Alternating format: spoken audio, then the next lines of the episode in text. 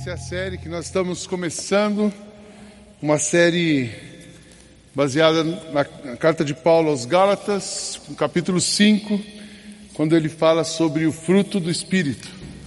Vai ser interessante a gente aprender um pouco mais sobre isso e entender, nós somos uma igreja focada em Cristo. Cristo é o centro dessa igreja, mas o Espírito Santo de Deus está aqui. Aí você fala assim, graças a Deus, estava esperando o Espírito Santo chegar mesmo. Ainda bem que agora vai, né?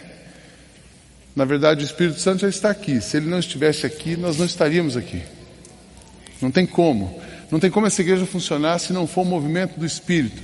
Não tem como essa igreja funcionar se ele não providenciar o que nós precisamos. Não tem como uma pessoa aceitar Cristo se o Espírito não estiver agindo. Nós temos tido, esse ano nós já batizamos mais de 120 pessoas. Glória a Deus, isso mesmo, aleluia. Tem uns pentecostais aqui no nosso meio, isso é ótimo. Né? Glória a Deus, porque uma pessoa se converter é obra do Espírito. O Espírito convence do erro, da justiça e do juízo. É o Espírito que traduz esse movimento. Então o Espírito de Deus está aqui, mas nós precisamos entender por que, por que, que a gente tem essa dúvida, né? Porque na igreja brasileira, de um modo geral, na igreja evangélica, de um modo geral, a gente banalizou a obra do Espírito, a gente banalizou o movimento do Espírito a gente confunde um pouco as coisas e simplifica e reduz o movimento do Espírito Santo ao falar em línguas. A gente reduz o movimento do Espírito Santo a uma posição de poder. Então, isso não tem nada a ver. O movimento do Espírito Santo, é claro que ele nos capacita com os dons, mas o movimento do Espírito Santo de Deus na vida da igreja é muito mais profundo. Na verdade, na vida de um cristão. Toda pessoa que confessa Cristo, que aceita Cristo e o reconhece como seu Salvador, recebe o Espírito Santo. Nós somos selados pelo Espírito Santo. E esse selo do Espírito Santo de Deus em nós é o que nos ajuda a mover na direção do Pai. É Ele que nos sustenta, Ele que nos dirige, Ele que, Ele que nos conduz à voz de Jesus que vai nos levar ao Pai. Para a gente, é, é, o que eu vou fazer hoje? Nós vamos, hoje é uma visão panorâmica dessa série.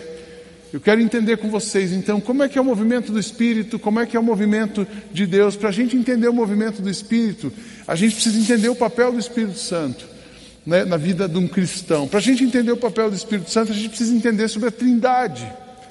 Então, essa história de Trindade, três pessoas em um, um Deus trino e um Deus uno, como é que é isso? Então, hoje eu quero dar uma visão panorâmica. Depois, nós vamos para a carta de Paulo aos Gálatas, vamos olhar um overview hoje e a cada domingo, essa série vai ser uma série longa, nós vamos passar dois meses estudando essa série. Então, a cada domingo nós vamos refletir sobre um fruto do Espírito na vida da pessoa, sobre um dos frutos. O fruto é um só, mas sobre uma parte do fruto do Espírito na vida de uma pessoa. Explicar o fruto do Espírito, quando eu, há 23 anos atrás, eu passei por um concílio teológico. Quando a gente é ordenado na Igreja Batista, você passa por um concílio examinatório. E aí eles me explicaram qual era a minha visão sobre a doutrina da Trindade.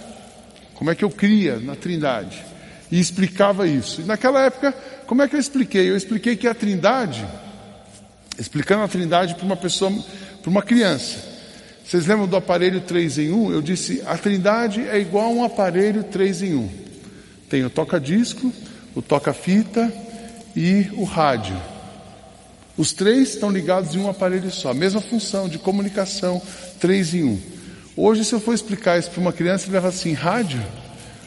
Toca fita? Que é fita? E toca disco? Não dá mais para explicar assim, né?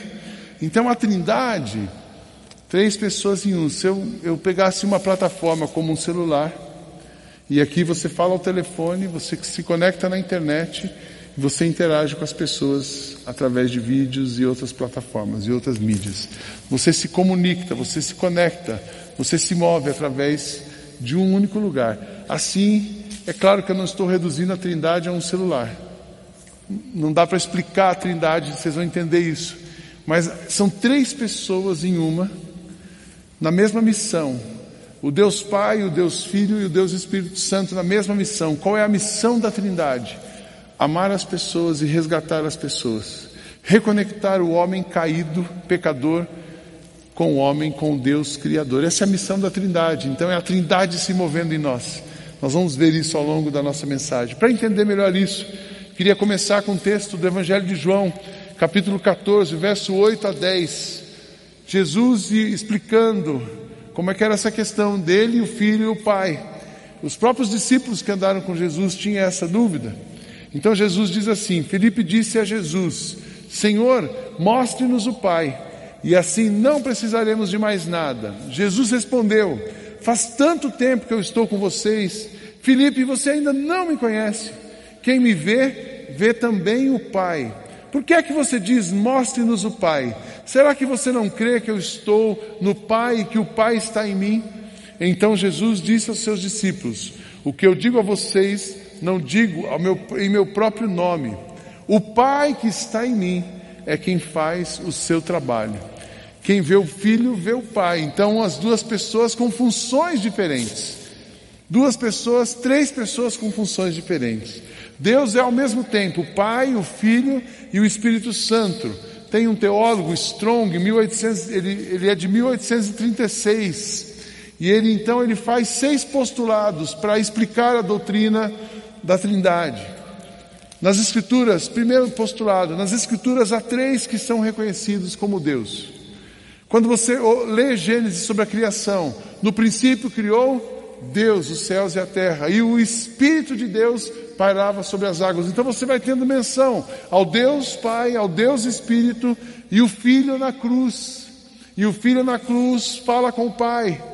Então você vai vendo em toda a Bíblia, você tem três pessoas que são reconhecidos como Deus. Segundo postulado, estes três são descritos de modo nas Escrituras, de tal modo que somos compelidos a concebê-los como pessoas distintas.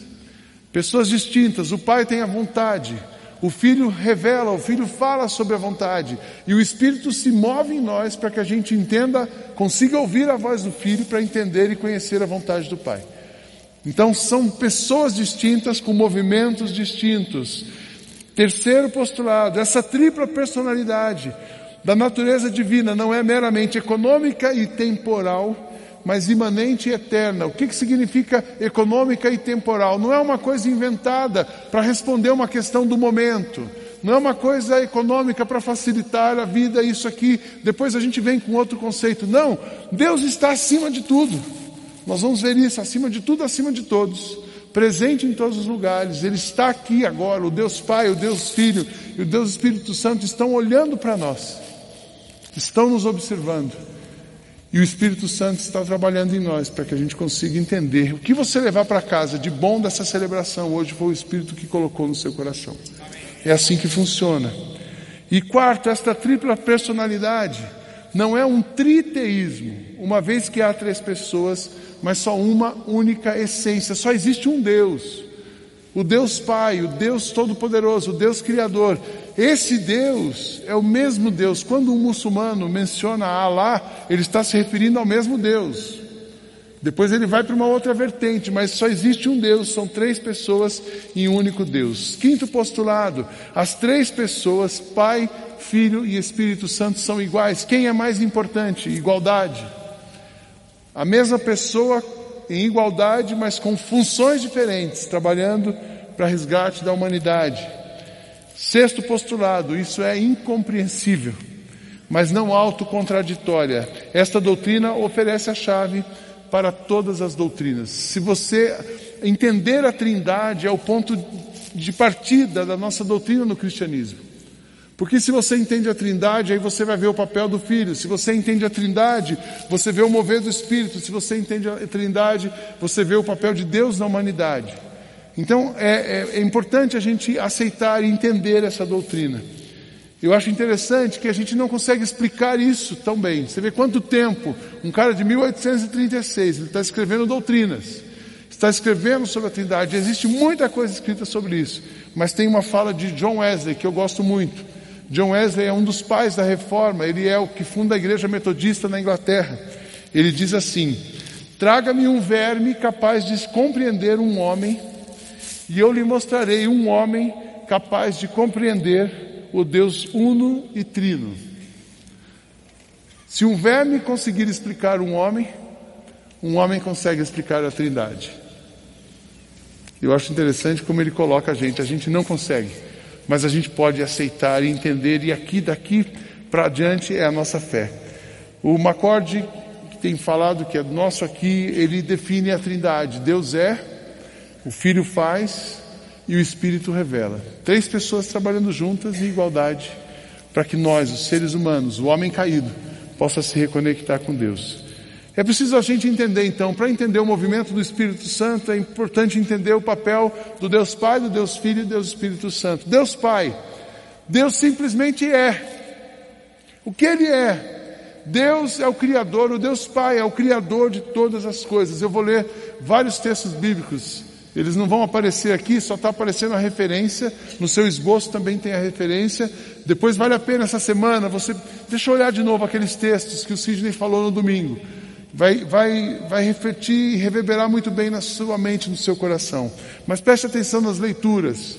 Deus é o Criador de todas as coisas. Isaías 44 diz assim: Eu sou o Senhor que fiz todas as coisas, que sozinho estendi os céus, que espalhei a terra por mim mesmo, que atrapalho os sinais dos falsos profetas e faz de todos os adivinhadores, que derruba o conhecimento dos sábios e o transforma em loucura, que executa as palavras dos seus servos e cumpre as predições dos seus mensageiros. Deus é o poderoso. Deus também é atemporal. Deus é eterno. Salmo 90 diz assim: Antes de nascerem os montes e de criarem a terra e, os, e o mundo, de eternidade em eternidade, tu és Deus. Ele existe antes de tudo, ele é Deus para sempre desde o começo, antes das coisas existirem, antes de existirmos, Ele era Deus e Ele continuará sendo Deus. Deus é atemporal. Deus está em todos os lugares. Três atributos incomunicáveis de Deus: a onipresença, onipotência e onisciência. Deus é onipotente, Ele pode todas as coisas. Deus é onipresente, Ele está em todos os lugares. Deus é onisciente, Ele sabe todas as coisas onipresente, está em todos os lugares. Salmo 139, lindo esse salmo.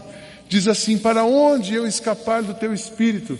Para onde eu poderia fugir da tua presença? Se eu subir aos céus, lá estás. Se eu fizer a minha cama na sepultura, lá também estás. Se eu subir as asas da alvorada e morar na extremidade do mar, mesmo ali, a tua mão direita me guiará e me susterá.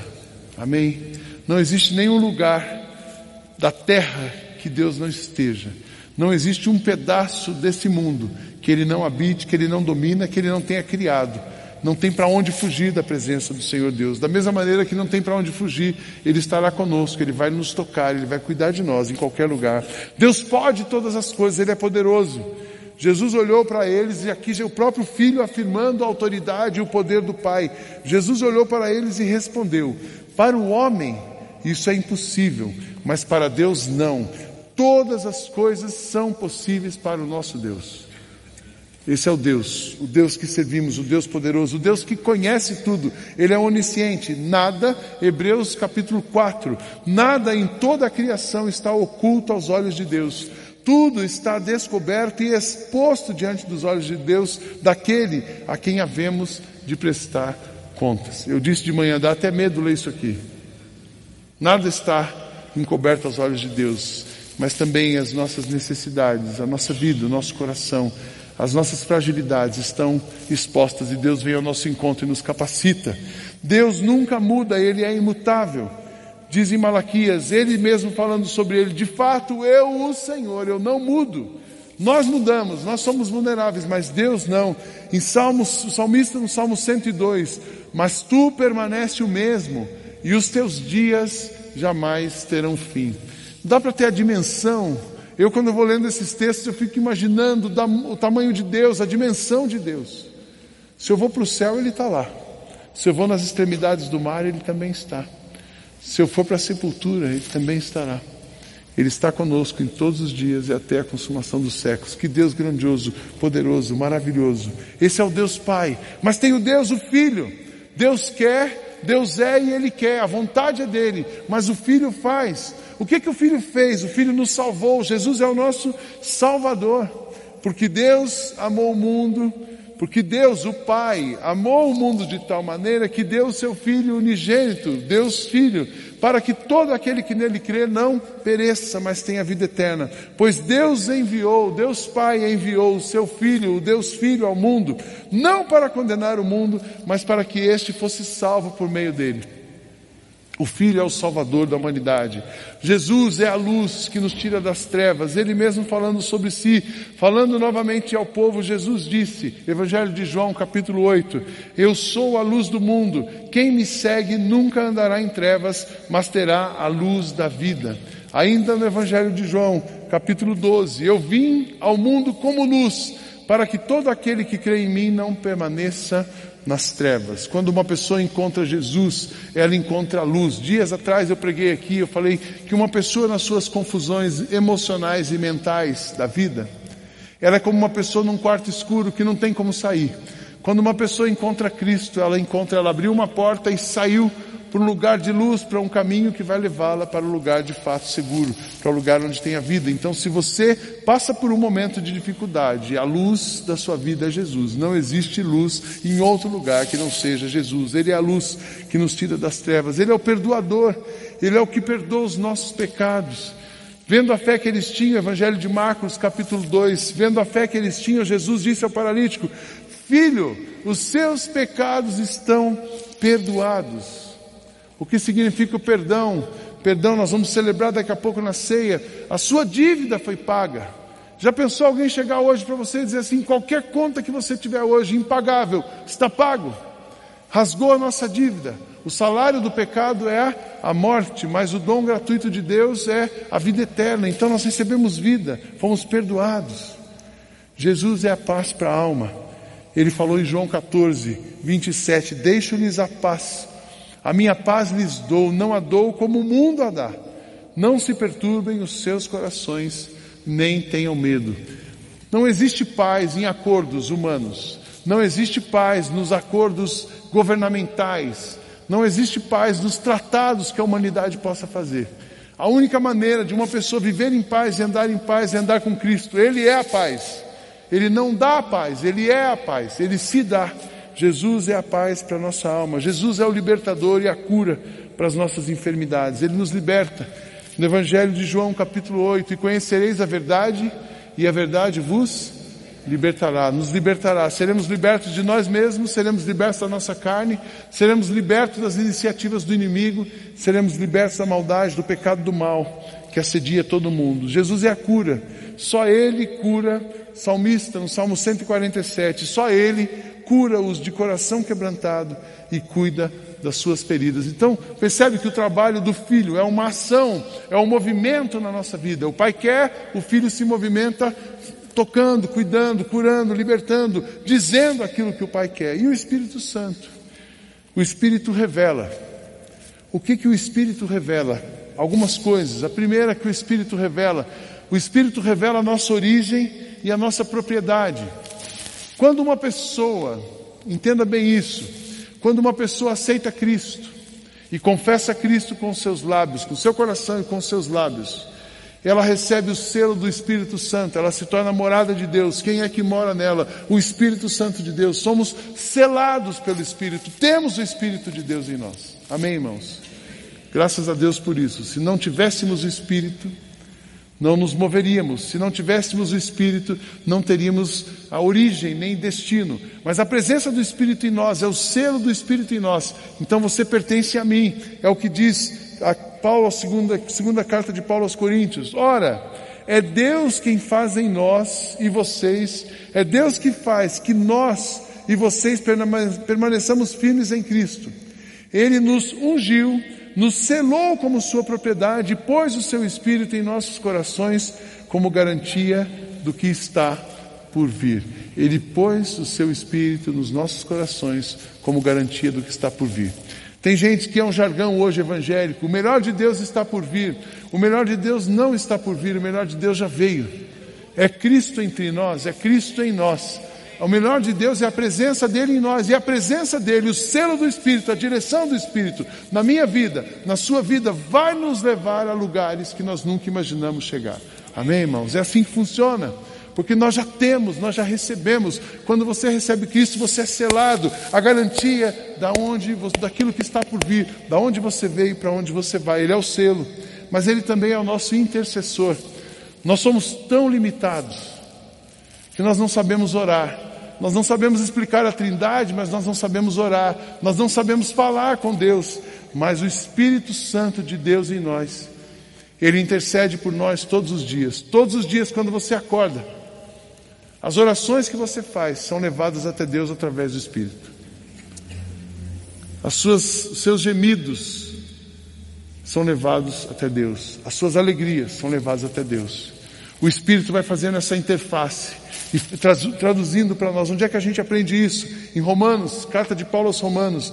Da mesma forma, o Espírito nos ajuda em nossa fraqueza, pois não sabemos como orar. Eu leio isso aqui, eu falo assim: puxa vida, Deus. A gente é tão pequeno, mas o Senhor ama tanta gente que o Senhor deixa até o Espírito aqui para gente, para as nossas orações chegarem ao Senhor. Quando a gente vem para frente, o Espírito está aqui intercedendo e levando para Deus aquilo que nós estamos trazendo, as nossas angústias. Assim, da mesma forma, o Espírito nos ajuda na nossa fraqueza, pois nós não sabemos orar, mas o próprio Espírito intercede por nós com gemidos inexprimíveis. Que coisa boa a gente saber disso. O Espírito toca o nosso coração. O Espírito tem um movimento sobrenatural. Sabe aquele arrepio que você sente? É o Espírito. Sabe aquela coisa que você não consegue explicar? Boa que acontece com você quando você busca a Deus? É o Espírito. Sabe aquela, aquela vontade de servir a Deus? É o Espírito. Não tem como humanamente você falar e fazer um grupo como esse da noite. Sabe quem trouxe você aqui nessa noite? Foi o Espírito. Porque não tem como, não tem como. Pode ser o melhor pregador do mundo, pode ser a melhor estrutura do mundo, pode ser a música mais bonita do mundo. Se o Espírito não tocar no seu coração, você não sai de casa numa noite fria como essa para vir ouvir a palavra de Deus e adorar o Deus vivo. Então, o que nós fazemos de bom, aquele arrepio que a gente dá, aquela emoção que a gente sente, isso tudo é manifestação sobrenatural. Aquela oração de fé que a gente faz com crendo que uma pessoa vai ser curada. Eu oro todos os dias, nós temos orado aqui, mencionamos alguns nomes, a Fabiana é um deles. Essa moça foi criada numa religião afrodescendente, afro, religião negra, e se converteu, encontrou Cristo. E ela mudando, quando ela muda, quando ela encontra Cristo, aparece um tumor no cérebro dela. Nós estamos orando por ela, porque nós sabemos que Deus, assim como Deus curou a sua alma, Deus pode curar o seu corpo para a glória dele. Então, a gente ora com fé. E como é que a gente consegue fazer isso? Pelo poder de Deus na nossa vida. Ele toca o nosso coração, assim a carta aos Hebreus. Assim como diz o Espírito Santo, hoje, se vocês ouvirem a sua voz, não endureçam o coração como na religião, como na rebelião durante o tempo de provação no deserto, onde os seus antepassados me tentaram, pondo-me à prova, apesar de durante 40 anos terem visto o que eu fiz. Sabe aquele coração mais duro? Sabe aquela pessoa mais dura que você conhece? Aquela pessoa mais insensível? É o Espírito que pode visitar o coração dela e amolecer o coração dela. Eu costumo dizer que o coração de um homem é uma terra onde só o Espírito de Deus anda. Mas quando ele pisa nessa terra, tudo está resolvido. Quando ele pisa no nosso coração, tudo é transformado. Então, quando você lembrar de uma pessoa difícil, talvez hoje você veio para cá e a pessoa mais difícil é aquela que mora com você na sua casa. Comece a clamar para que o Espírito Santo de Deus invada o coração dessa pessoa. Porque se ele invadir, ela vai ouvir a voz de Jesus e ela vai ser liberta, ela vai ser transformada, ela vai ser consolada, ela vai ser curada para a glória de Deus. O Espírito Santo é ele que nos ensina. É Ele que nos capacita. Se a gente não sabe orar, quem dizer, quem dizer viver. Mas, olha o que diz o Evangelho de João, mas o conselheiro, Jesus falando sobre, aqui Jesus, o Filho, falando sobre o, o Pai que enviaria o Espírito. As três pessoas conversando aqui, mas o conselheiro, Jesus falando, o Espírito Santo, que o Pai enviará em meu nome, lhes ensinará todas as coisas e lhes fará lembrar tudo o que eu lhes disse. Quando Jesus volta aos céus, depois da ressurreição, ele volta ao céu. Ele está sentado à direita de Deus o Pai. Onde é que a gente aprende isso? Na Bíblia. Mas quando ele volta aos céus, então quem vem para cá? O Espírito Santo de Deus. E esse Espírito vai capacitando cada pessoa de todos os lugares do mundo, a vivermos uma vida santa, diferente, profunda, uma vida que tem sentido, uma vida que possa produzir coisas boas. E essa vida é que é a vida do andar no Espírito, é a vida do mover do Espírito. E quando a gente vive no Espírito, a gente se move no Espírito, ele produz em nós uma coisa chamada fruto do Espírito. Andar com o Espírito, andar no Espírito, viver no Espírito é uma decisão, é uma escolha. Porque você vai ter a sua carne e vai ter o Espírito. Você decide o que vai, o que, para que lado você vai andar. E é, o lado que você decidir é o que vai acontecer na sua vida. E aí nós vamos para outro texto. Eu queria ler com vocês, carta de Paulo aos Gálatas. Essa é a carta que nós vamos estudar, esse é o texto que nós vamos estudar nesse mês, nesses dois meses. Paulo falando sobre o fruto do Espírito. Preste atenção, diz assim: Quero dizer a vocês, a partir do versículo 16, quero dizer a vocês o seguinte: deixem que o Espírito de Deus dirija a vida de vocês e não obedeçam aos desejos da natureza humana, porque a nossa natureza humana, que, o que a nossa natureza humana quer é contra o que o Espírito quer, e que o Espírito quer é contra, a, contra o que a natureza humana quer. Os dois são inimigos, e por isso vocês não podem fazer o que vocês querem. Aqui no Sidney tem uma coisa chamada carne, mas também tem a presença do Espírito. O que a minha carne quer não combina com o espírito, e o que o espírito tem para mim não combina com a minha carne. Então é uma escolha todos os dias. E, e, não pensa que isso é uma luta que um dia eu entendi e resolveu. Uma coisa é entender, outra coisa é viver. No mesmo dia da gente, a gente começa o dia no espírito, daqui a pouco você entra na carne. Depois você volta para o espírito, depois você entra na carne. Tem dia que a gente, nossa vida está assim, carne espírito, carne espírito. Dá uma confusão. Mas as duas coisas estão em conflitos em nós. Aí ele está dizendo, porque os dois são inimigos. Porém, se é o Espírito, aí vem a diferença. Porém, se é o Espírito de Deus que guia vocês, então vocês não estão debaixo da lei. As coisas que a natureza humana produz são bem conhecidas. Elas são imoralidade sexual, a impureza, as ações indecentes, a adoração de ídolos, as feitiçarias, a desunião, as divisões, as invejas, as bebedeiras, as farras e outras coisas parecidas com essas. Repito o que já disse: o que fazem essas coisas não receberão o reino de Deus. Mas o Espírito de Deus produz o amor, a alegria, a paz, a paciência, a delicadeza, a bondade, a fidelidade, a humildade e o domínio próprio. E contra essas coisas não existe lei.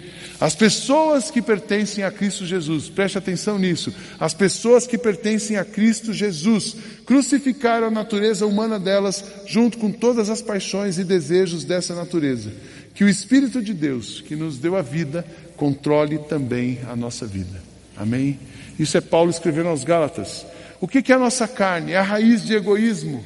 A raiz do egoísmo que luta contra o espírito, isso é a nossa carne. Tudo que Deus é a favor, o diabo é contra, mas tudo que Deus é a favor, a nossa carne é contra. Por definição, todos nós somos maus. Por quê? Por causa de uma coisa chamada pecado. O pecado está na gente. Sabe aquela criança pequenininha, bonitinha, linda? Que vem dar um tapa na outra criança sem ninguém ter ensinado aquilo para ela, é a natureza dela, é a carne dela, já nasce com a gente. Veja a filha do Beto, uma das, das 18 filhas do Beto. A Rafinha, né? Ela é uma artista, ela já cantou no musical da igreja, com seis meses, ela foi Jesus, né? E ela é uma artista, mexe com ela para você ver, ela é um docinho, ela está sempre sorrindo, mas Chega perto para você ver e não faz o que ela quer, não é, Beto? Das três é a mais brava. Tem um ano. Um, né? Dois já. Como passar rápido? É por isso que ele já está na 18. Dois anos a menininha e ela é tinhosa. Ela olha para o pai dela e encara. Ela tem, não tem medo nem do Beto. Essa é a nossa carne. A nossa carne é a raiz do egoísmo que luta contra o espírito. Mas o fruto do espírito é aquilo que o Espírito produz em nós, como frutas em um pomar. É tão interessante a gente entender isso. O que é importante a gente saber que nós somos ramos ligados a uma videira. A videira é Cristo. Nós somos esses ramos, nós somos esses galhos. A gente não consegue produzir esse fruto, mas o Espírito se movendo em nós, ele vai produzir fruto na nossa vida. E o que, que a gente pode fazer? A gente pode cuidar do pomar. A gente não pode produzir o fruto, mas a gente pode cuidar do pomar. E como é que a gente cuida do pomar? zelando pela nossa vida espiritual, como a gente cuida do pomar, orando, como a gente cuida do pomar, buscando a Deus, como a gente cuida do pomar, cooperando com aquilo que Cristo quer fazer na nossa vida. Eu gosto do, do Eugene Peterson, é o cara que escreveu a Bíblia, a mensagem. Ele tem, ele fez uma, uma explicação, uma definição dos dons. Eu gostei tanto da definição deles. Eu vou passar resumidamente com vocês. Ele fala do amor, essa lista grande, o amor. O amor é a afeição pelos outros. Sabe aquilo que você olha para as pessoas e gosta das pessoas? Isso é o amor. A nossa capacidade de olhar para uma pessoa e ter vontade de se relacionar com essa pessoa é o amor. Então, uma pessoa que tem o fruto do Espírito, ela está aberta para relacionamentos. A alegria, a alegria é uma vida cheia de exuberância. A gente pensa que exuberância é você andar num carro bom, é morar num lugar chique, é andar num, é ir num restaurante caro. Exuberância, vida de exuberância é alegria, é você ser feliz. Mas isso só é possível, é um fruto do Espírito. Um outro fruto ele explica a paz. A paz é a serenidade. Serenidade para enfrentar os desafios. Serenidade não significa ausência de conflitos, nem ausência de problemas, nem ausência de dificuldades. Serenidade é a maneira tranquila que você tem, porque o Espírito está com você, para você enfrentar as dificuldades, os conflitos e esperar diante das necessidades. A paciência, a disposição de comemorar a vida. Paciência, disposição de comemorar a vida. A delicadeza, um senso de compaixão no íntimo. Sabe aquela coisa de você sentir a dor do outro, se sentir no lugar do outro e querer ajudar as pessoas? É o fruto do Espírito, é a delicadeza, é a bondade. A bondade, a convicção de que há algo sagrado em todas as pessoas. Cada pessoa desse auditório tem algo sagrado na sua vida. Sabe por quê? Cada pessoa, cada pessoa desse auditório foi feita à imagem e semelhança de Deus. Todos nós temos alguma coisa de Deus em nós. Ainda bem. Ainda bem. A nossa disposição de amar vem de Deus. O amor vem de Deus. Tudo que é bom em nós é Deus em nós. São os atributos comunicáveis, aquilo que Ele passou para nós. A bondade, a fidelidade. O que é a fidelidade? É a entrega de coração para coisas que realmente importam. Então aqui já está o tom de cada mensagem que nós vamos pregar nos próximos domingos. A humildade. Humildade é a segunda melhor definição que eu li sobre humildade. O estilo de vida sem forçar a barra. O Tim Keller fala que humildade é você pensar, não é você pensar menos de si, é você pensar menos em si. E o Eugene Peterson está dizendo aqui: o que é humildade? É um estilo de vida que não precisa forçar a barra. Natural, de boa, como dizia, como diriam hoje, né? Isso é humildade, viver de boa, é um fruto do espírito e o domínio próprio, a capacidade de direcionar sabiamente as suas habilidades. Isso vai ser uma boa tese para nós. Direcionar as suas habilidades. Quatro coisas para a gente terminar essa reflexão inicial. Tudo isso é uma reflexão inicial sobre a série do fruto do Espírito. Primeiro, nós não podemos produzir o fruto. Já falei sobre isso, mas nós podemos cuidar do pomar. Você é um pomar. A sua vida, quem você é, onde você está, você é uma árvore plantada junto a ribeiros. Você é um ramo ligado na videira. E Deus, se você coopera com Ele, você cuidar do seu pomar, Ele vai produzir em você muito fruto. Amém, irmãos? Para a sua felicidade, para a felicidade de quem vive com você, para abençoar outras pessoas. Segunda coisa, o fruto, o fruto que vai surgir na sua vida é a consequência da presença e do mover do Espírito na sua vida. Então, como eu disse, o, o, o Espírito, ele, a maneira como você vive, o fruto que a gente vê na sua vida, vai mostrar o movimento do Espírito ou não. Então nós vamos ficar julgando as pessoas, mas o nosso desafio é andar no Espírito todos os dias, para que Ele produza o Espírito, o fruto na sua vida. A vida pelo Espírito é uma decisão, essa é a terceira coisa. A vida pelo Espírito é uma decisão. Você pode todos os dias viver na carne ou viver no Espírito. Hoje à noite, quando você chegar em casa, O que, você vai assistir depois daqui? Pode ser alguma coisa da sua carne ou alguma coisa do espírito. Amanhã cedo, quando você chegar no seu trabalho, a carne ou o espírito. Quando você estiver com a sua esposa, seu marido, a sua carne ou seu espírito. Quando você estiver com seus colegas do trabalho, com a sua equipe, a carne ou o espírito. Quando você estiver com você mesmo, a carne ou o espírito. É uma luta diária, mas a vida pelo espírito é uma decisão. E uma última coisa, a voz de Jesus é que vai abrir o caminho para o mover do espírito na sua vida. Se você não ouve a voz de Jesus, você não vai crer no Pai. Se você não crê no Pai, se você não crê no Filho, não se conecta no Pai, você não tem o Espírito. Então não adianta ser espiritual. Você não consegue ser espiritual se não confessar publicamente a Jesus. Essa vida não é possível se você não conectar a Jesus. Jesus é o caminho para você viver uma vida espiritual e crescer espiritualmente. Eu queria terminar lendo para vocês novamente esse texto de Gálatas 5, do capítulo do verso 16 até o 26. Mas eu quero ler na versão da mensagem. E olha o que o Eugene Peterson diz, é uma, é uma carta que mexe com a gente. Palavras de Deus sobre o nosso estilo de vida, o que significa uma vida no Espírito. E eu termino dizendo assim: aqui vai o meu conselho, vivam nesta liberdade, motivados pelo Espírito de Deus, só assim vencerão os seus impulsos egoístas, pois há em nós uma raiz de egoísmo que guerreia contra a liberdade do Espírito. Esta liberdade é incompatível com o egoísmo. São dois modos de vida opostos, não dá para viver com os dois. Por que não escolhem o caminho do Espírito? Só por ele vocês poderão fugir dos seus impulsos inconstantes de uma vida dominada pela lei. Todos conhecem o tipo de vida de uma pessoa que quer fazer o que bem entende. Sexo barato e infrequente, mas sem nenhum valor, vida emocional e mental detonada, busca frenética por felicidade sem satisfação, deuses que não passam de peças decorativas, religião de espetáculo, solidão paranoica, competição selvagem, consumismo insaciável, temperamento descontrolado, incapacidade de amar e de ser amado, lares e vidas divididos, coração egoísta e insatisfação constante, costume de desprezar o próximo, vendo todo, todos como rivais, vícios incontroláveis, tristes paródias de vida em comunidade. E se eu fosse continuar, essa lista seria enorme.